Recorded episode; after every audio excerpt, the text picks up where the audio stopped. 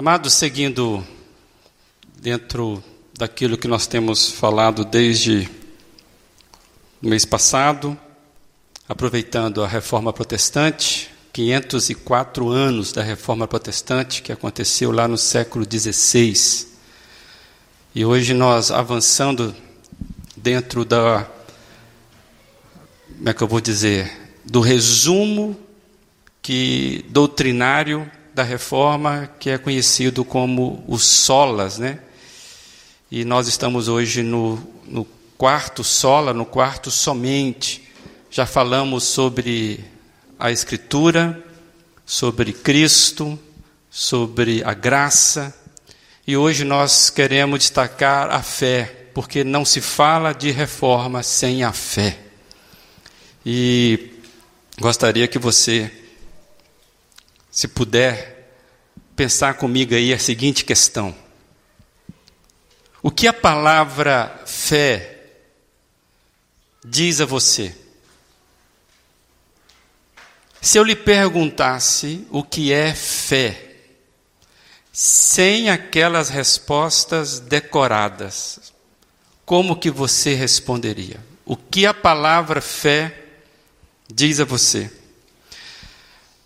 Vou refrescar sua cabeça com algumas coisas que, por certo, você já ouviu, mas eu não sei lá se são coisas boas, mas você que vai estar aí conjecturando. Você, por certo, já ouviu alguém dizer que fé cada um tem a sua.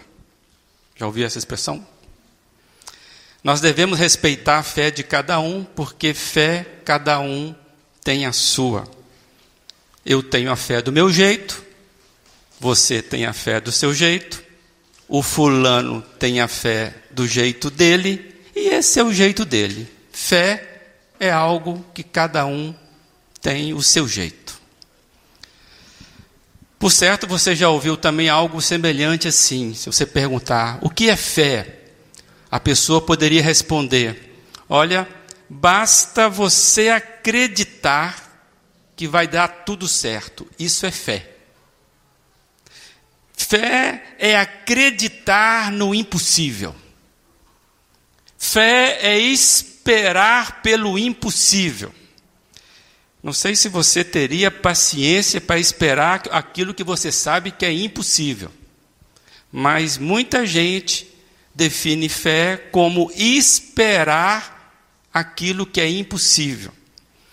É mais ou menos assim: olha, pense positivo e acredite.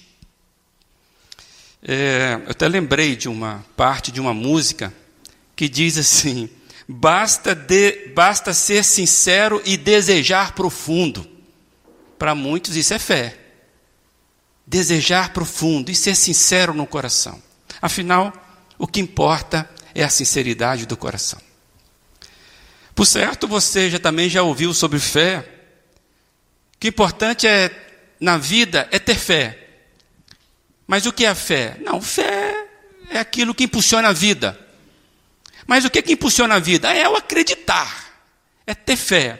É aquilo que já foi cantado, né? Andar com fé eu vou, porque com a fé não costuma falhar. É outra, outro segmento que muitas vezes a pessoa tem. Parece que fé é um amuleto que você coloca na sua carteira e aí você vai seguindo com esta fé. E eu fiquei pensando se, por um lado, a fé é tão pessoal, afinal cada um tem a sua, ninguém mexe, é tão íntima.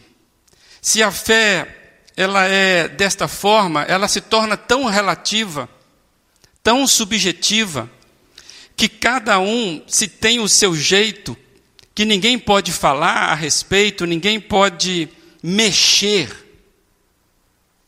se por um lado é isso, por outro lado, esse tipo de fé parece que é a fé na própria fé. O objeto da fé acaba sendo a própria fé, ela mesma.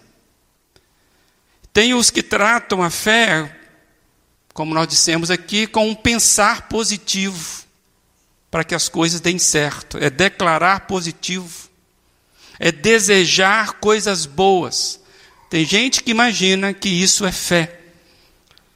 E ainda tem o aspecto da fé como conjunto de crenças. Uma religião, por exemplo. E aí entra outro aspecto, né? Vem a tradição familiar, é a fé da família, é cultural isso e não se discute fé de família. Então, se, sendo assim, também não se mexe muito nessa fé. E aí eu fiquei pensando que a fé passou pela reforma protestante lá no século XVI. E eu pergunto: será que nós precisamos reformar nossa fé hoje? Diante de tudo isso que nós temos visto e ouvido? E é nesse né, patamar eu queria que chamar você a ler comigo Romanos 1, 16 e 17. E nós vamos caminhar um pouquinho sobre o que, foi, o que se encontra na Bíblia, o que foi encontrado pelos reformadores sobre a fé. Romanos 1, 16 e 17.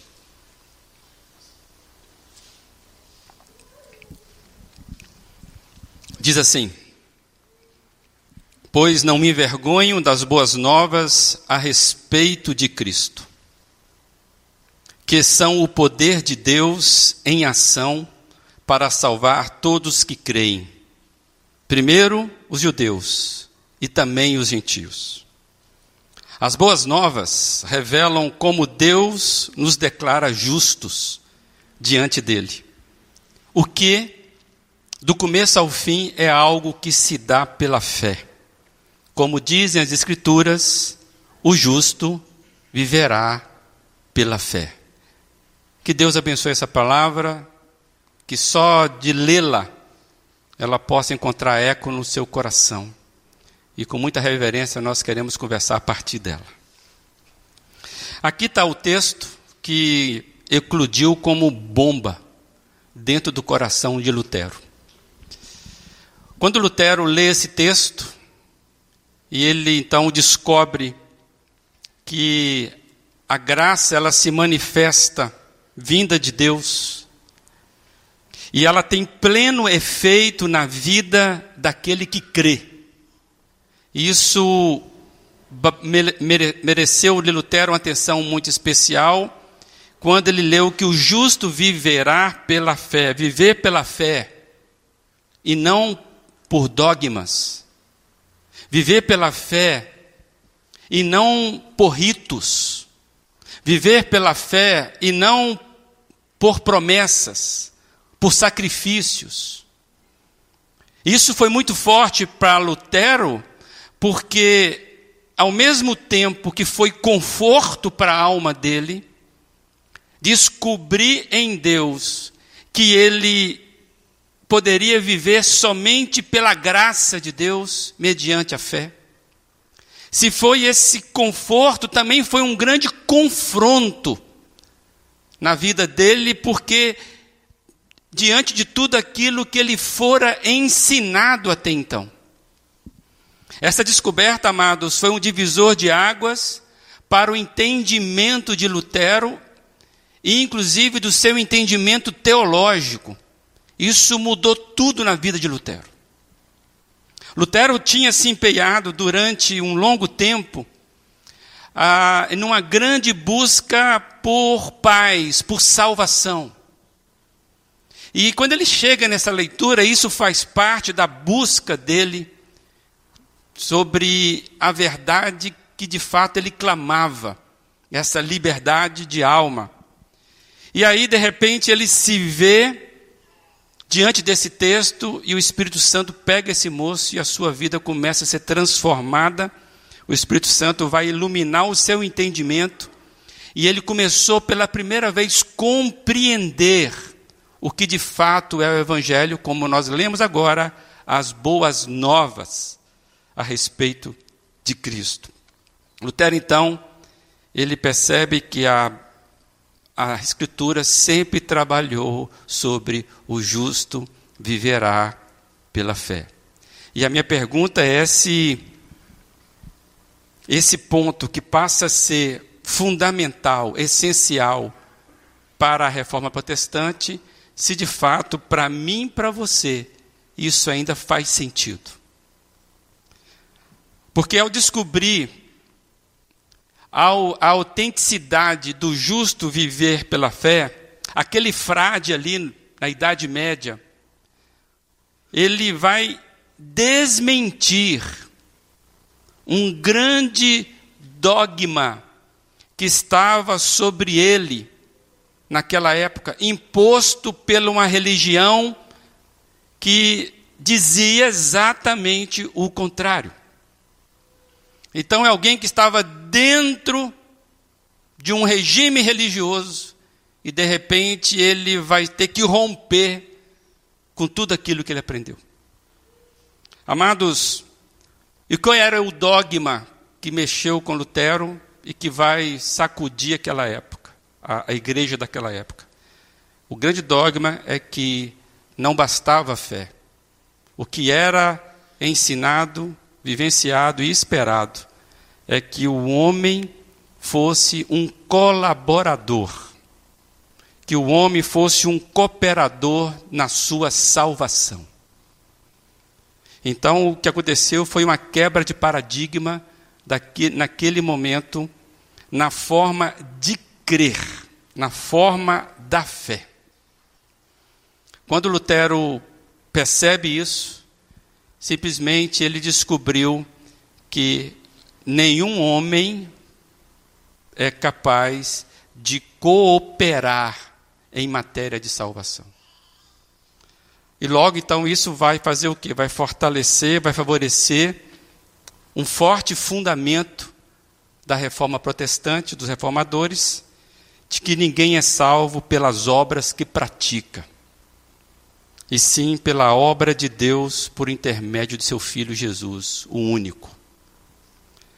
Então, ancorados nas Escrituras, o que vai ser dito, descoberto, trabalhado, de forma exaustiva dali para frente é que a salvação é recebida mediante a fé, é dom de Deus por Jesus Cristo e não por obras. E aí vem o soli, o sola fide, somente a fé, que eu quero compartilhar. E o que significa o somente a fé nesse contexto? Significa que a justificação é unicamente pela fé em Cristo. Lutero vai dizer que somos declarados justos somente por meio da fé em Cristo e não por nossos próprios esforços. Fé é um olhar resoluto apenas para Cristo.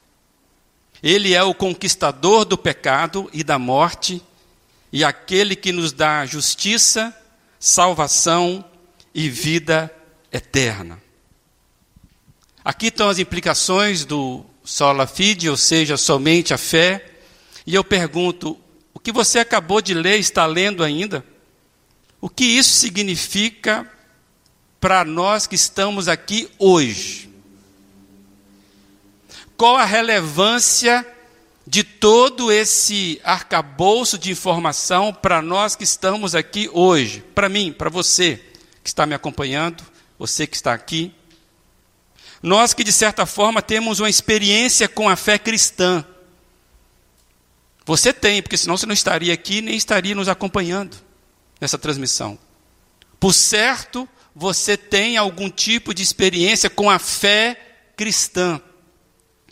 Se nós sairmos agora aqui pelas ruas da nossa cidade e perguntarmos às pessoas, a maioria delas vão dizer que creem em Deus, que creem em Jesus que a fé é importante para a vida, como nós falamos aqui na abertura.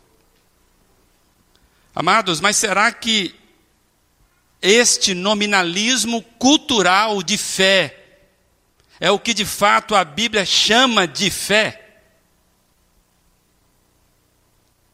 Muitas vezes nós herdamos um conceito de fé, mesmo aprendido na igreja, e nós mesmos não temos a nossa experiência com esta fé.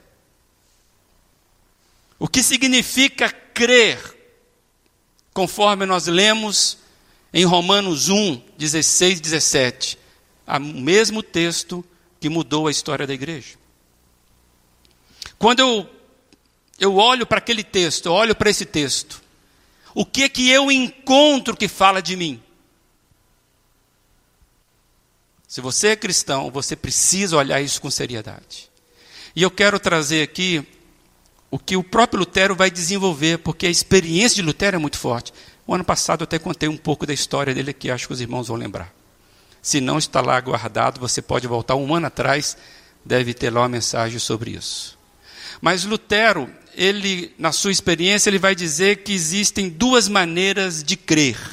É a visão dele que eu acho que vale a pena nós conversarmos rapidamente. Duas maneiras de crer. A primeira delas é crer a respeito de Deus. Significa que cremos que aquilo que é ensinado sobre Deus é realmente verdade. É semelhante a crer que aquilo que é ensinado, por exemplo, sobre os demônios, sobre o inferno, também são verdades. É o tipo de crença que é mais uma declaração de conhecimento que uma expressão de fé. A pessoa crê a respeito de Deus. E eu entendo que a maioria das pessoas tem essa fé. Elas têm a fé a respeito de Deus. Eles não vão negar que Jesus existe, que Jesus foi um bom homem. É o, é o, é o jeito mais superficial da fé. E Lutero, então, ele traz uma outra maneira da fé de se crer. Ele diz que é crer em Deus. Isso significa, ou isso inclui, não apenas crer que aquilo que é ensinado sobre Deus é verdade, mas também confiar nele e a ter-se, estar em relacionamento com ele. Uma decisão naquilo que se crê. Significa que crer, não há dúvida nenhuma a respeito disso, que Deus diz o que ele sempre se revelou, que ele fará tudo o que ele disse que fará e aqueles que acreditam em Deus creem que tudo que está escrito, revelado a respeito dele na Escritura é verdade. E esse segundo modo de crer, crer em Deus, é o modo mais profundo.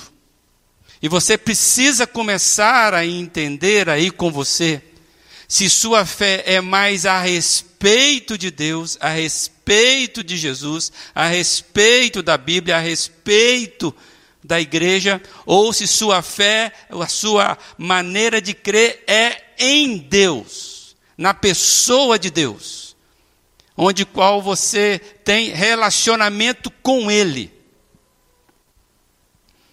E é interessante que Lutero vai dizer que essa segunda fé, essa que ele chamou, porque foi essa que transformou, ele vai chamar essa fé de resoluta, ou genuína. Ele vai dizer que a outra fé é falsa.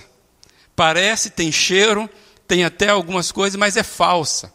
E ele vai chamar que a verdadeira fé, a genuína, aquela que é resoluta, decisiva, é este tipo da segunda fé aquela que crê diretamente em Deus. E ele escreve algo sobre isso que eu queria compartilhar com você. Ele diz assim: Quando falo sobre fé, não falo simplesmente sobre reconhecer que algo é verdadeiro. Esse tipo de fé não coloca confiança alguma no que Deus diz. Ela apenas alega: o sofrimento e a morte de Cristo são fatos históricos. A fé genuína, entretanto, confessa: Eu creio que Jesus sofreu e morreu por mim. Não tenho dúvidas disso e descanso nesta fé. Posso confiar na palavra de Deus para me ajudar a lutar contra o pecado e a morte. Amados, que eu gosto dessa definição de Lutero é porque ele chama a gente para dentro da fé. Não é fé a respeito de algo lá, mas é a fé a respeito de mim, do que eu respondo a essa fé. Cristo morreu por mim, ele não morreu somente lá dois mil anos atrás. E esta fé tem tudo a ver com como que eu vivo e faz diferença naquilo que eu vivo. O que está sendo dito aqui, amados, que a fé pessoal, ela é confessante, ela é devotada, ela é suplicante. Porque eu, eu quis lembrar do suplicante? Porque é um tipo de fé que põe pecador de joelhos. Um tipo de fé que põe pecador de joelho e o faz levantar perdoado. É a fé pessoal que transforma. E eu quero repetir de novo, porque isso foi muito forte para mim. A fé é pessoal. E ela precisa ser pessoal. Não é a cultura, não é a família, não é a igreja é você ter um encontro com esta fé. Mas ela é confessante. Tem que sair de você uma resposta. Ela é devotada, ela traz de você o sentimento do devoto, eu vou cuidar disso. Mas o mais importante, ela é suplicante. Às vezes me parece que as pessoas hoje em dia veio um Jesus coitado que está desesperadamente atrás de fiéis. Uma fé que não coloca a pessoa em desespero se ela não encontrar Jesus. Parece que Jesus é que precisa encontrá-la.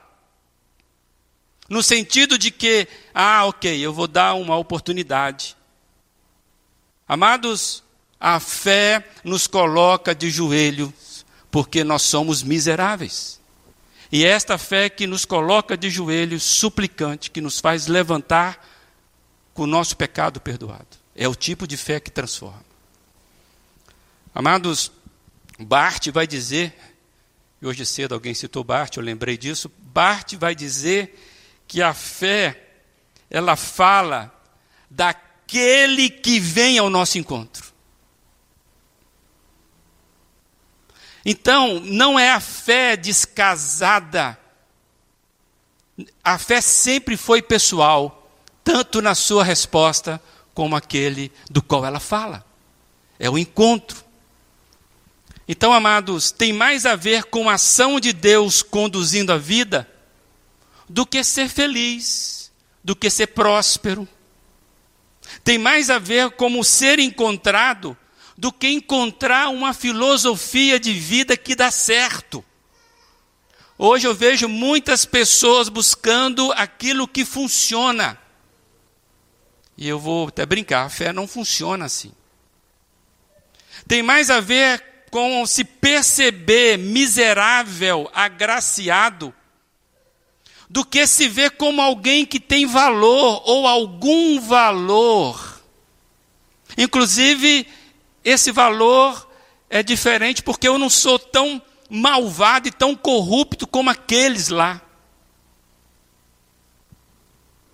Tem gente que acha que a fé, o amor de Deus que o alcança é porque tem valor próprio. Essa não é a fé. Tem mais a ver com mudança de caráter do que cumprir regras morais ou de religiosidade. Tem muita gente que acha que encontrar fé é encontrar uma igreja, é encontrar agora um códigos para poder cumprir. Isso não é a fé que liberta.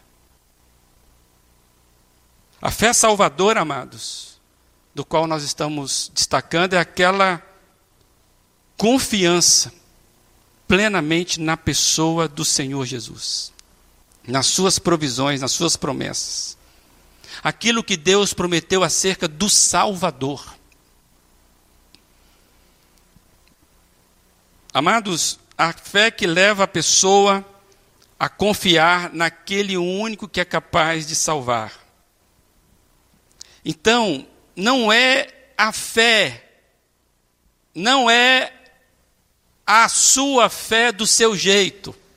Eu quero insistir com você: só existe uma fé capaz de salvar você.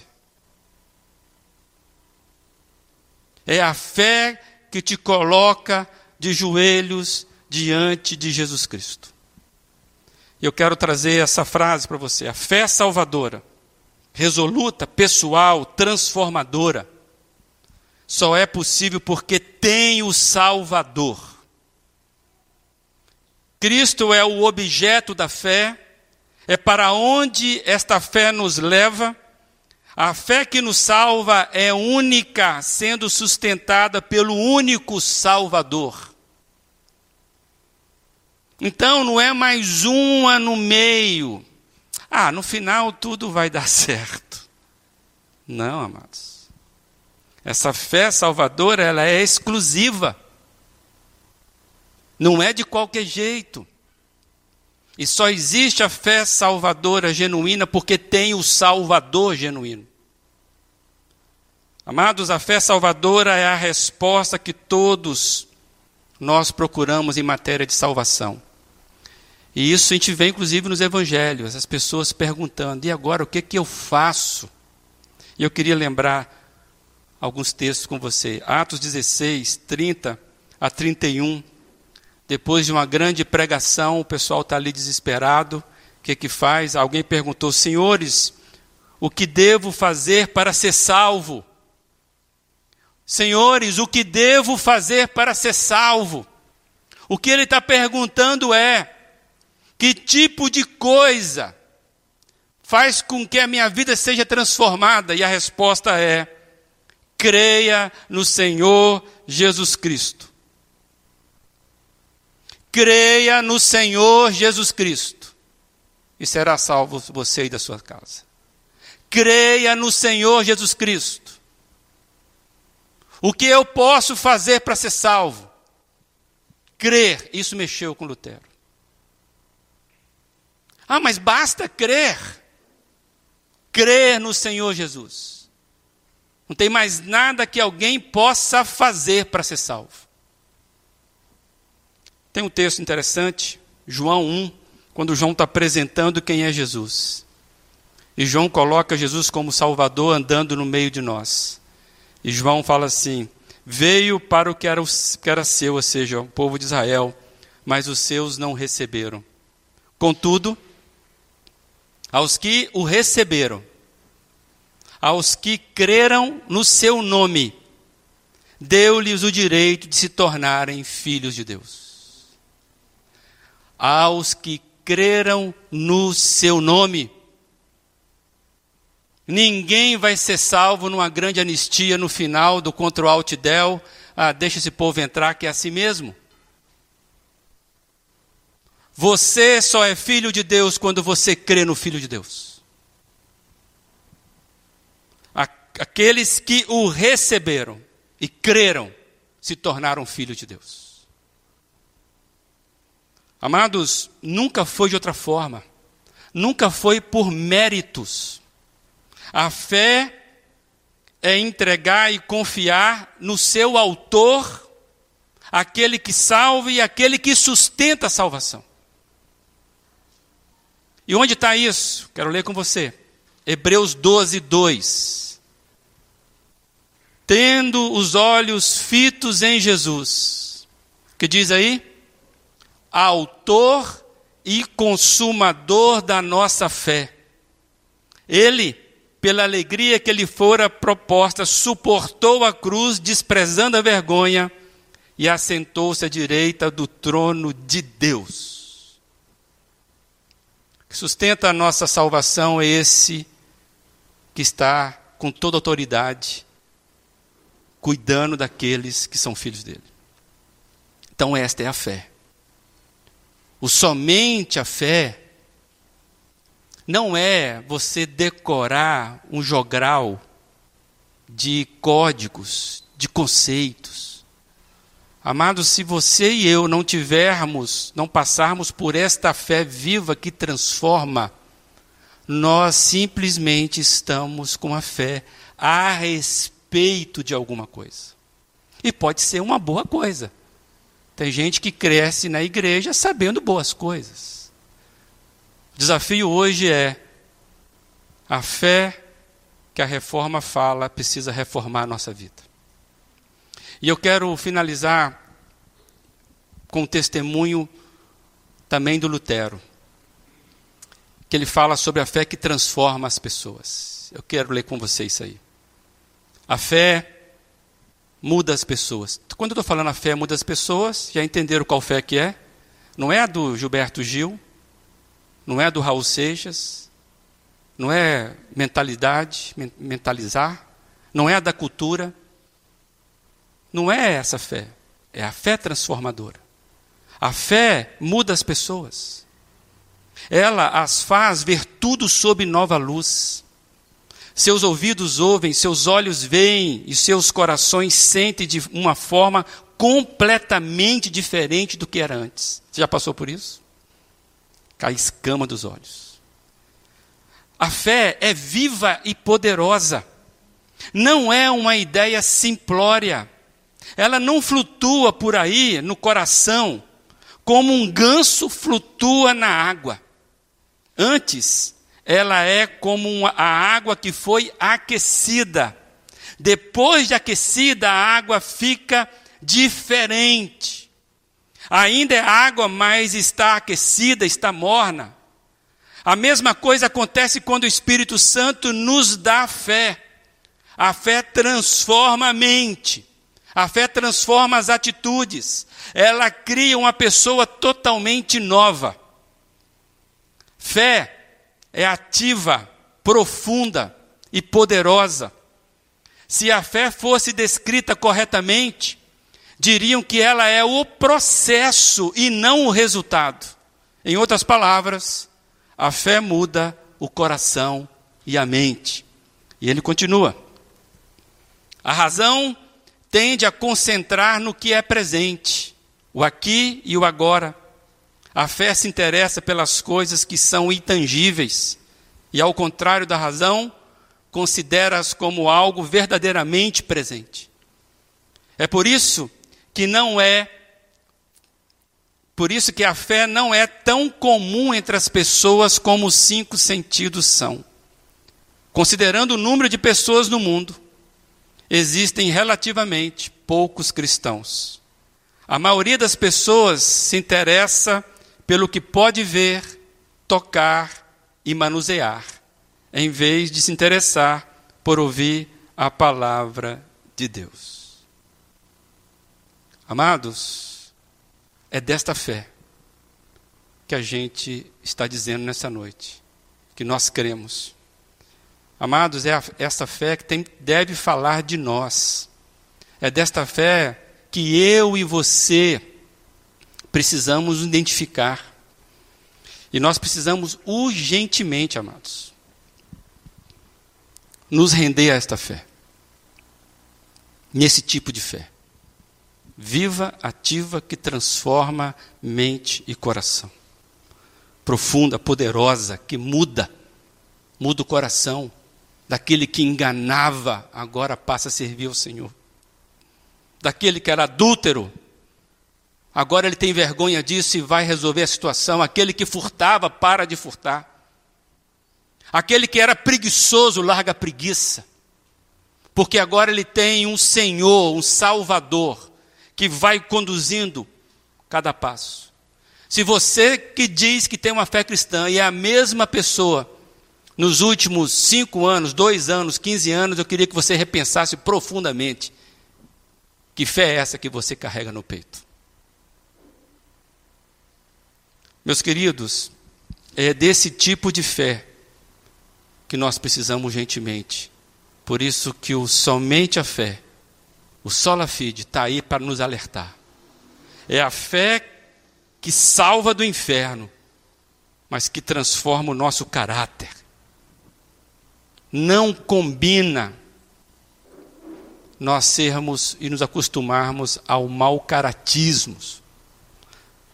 É, e eu fiquei pensando, amados, qual o tamanho da reforma que eu e você precisamos passar com relação à nossa fé. Eu não quero pensar nas igrejas dos outros. Eu quero pensar aquilo que está próximo de mim. Eu, minha casa, minha igreja. Boa parte de vocês aqui são as pessoas que caminham comigo. E nós precisamos ser honestos e responder. Qual é o tipo de reforma que a nossa fé precisa, biblicamente, passar hoje? Que tipo de fé, amados, nós temos? Será hoje o dia do encontro?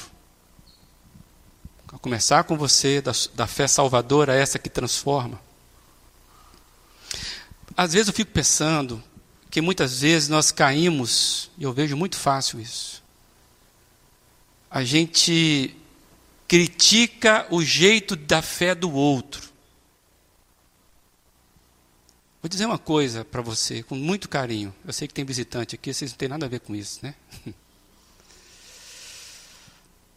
Essa igreja ela não vai ser transformada pelas críticas.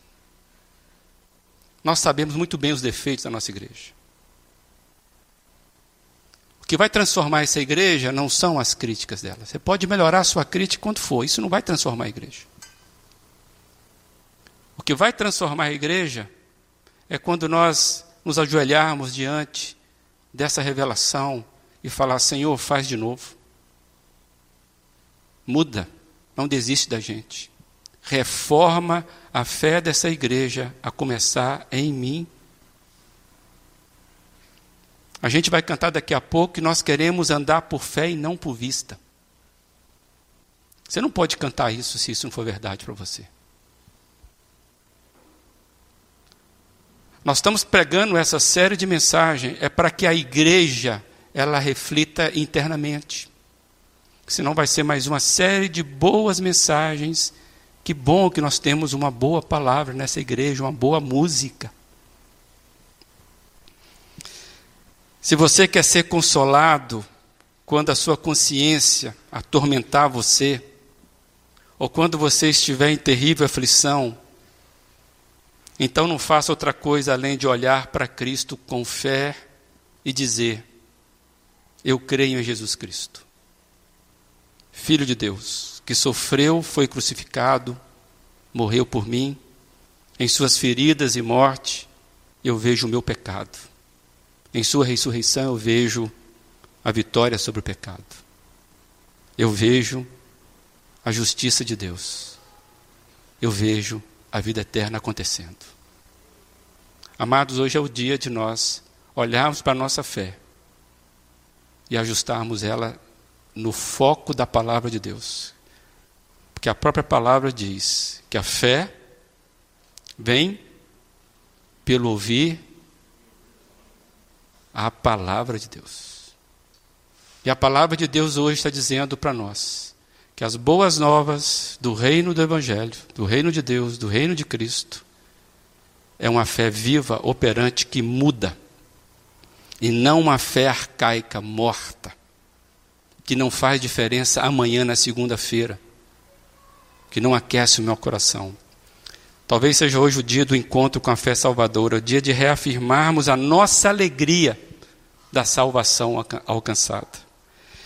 Meu sonho minha oração como pastor dessa igreja, que Deus nos faça a comunidade da fé, que salva, da fé que transforma, e não a fé que nos põe críticos das mazelas dos outros.